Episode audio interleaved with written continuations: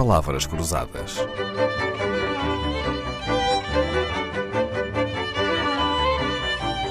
Porque quase tudo é uma questão de semântica. Quando a vida anda pela hora da morte, até para fazer obras no cemitério falta dinheiro. Foi o problema com que se confrontaram muitos governadores civis no início dos anos 30 do século passado.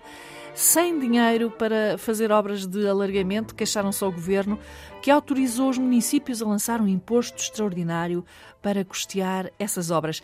E quem é que foi chamado a pagar o imposto para os cemitérios, o seu professor Sérgio Vasques? Essa era a grande dúvida na altura, porque o Salazar, quando chegou ao poder, fez reformas que limitaram fortemente os poderes dos municípios e eles ficaram sem dinheiro para o mais elementar.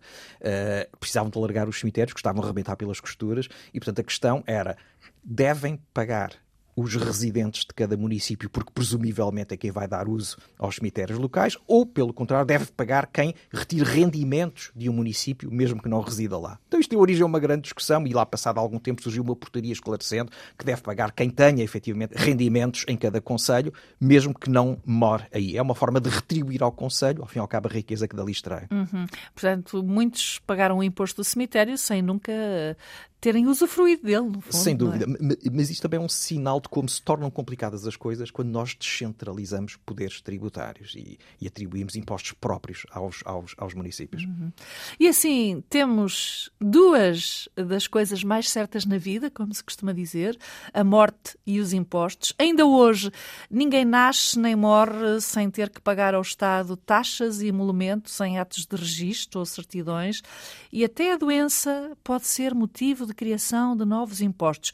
Encontramos um desses casos no seu grande dicionário dos pequenos impostos, não é? Sim, sem dúvida. Eh, nós tivemos ao longo do tempo vários impostos ligados ao, ao financiamento da, da, saúde ou ao combate às doenças. Vá. Eh, a taxa da tuberculose, por exemplo, nos anos 20, 30 morria muita gente de tuberculose, uma grande causa de morte em todo o país, e então cobrava-se uma taxa sobre os proprietários de gado bovino, porque era um, um vetor de transmissão da doença, e essas taxas eram canalizadas para uh, as agências públicas que, no fundo, faziam o, o, o combate à doença.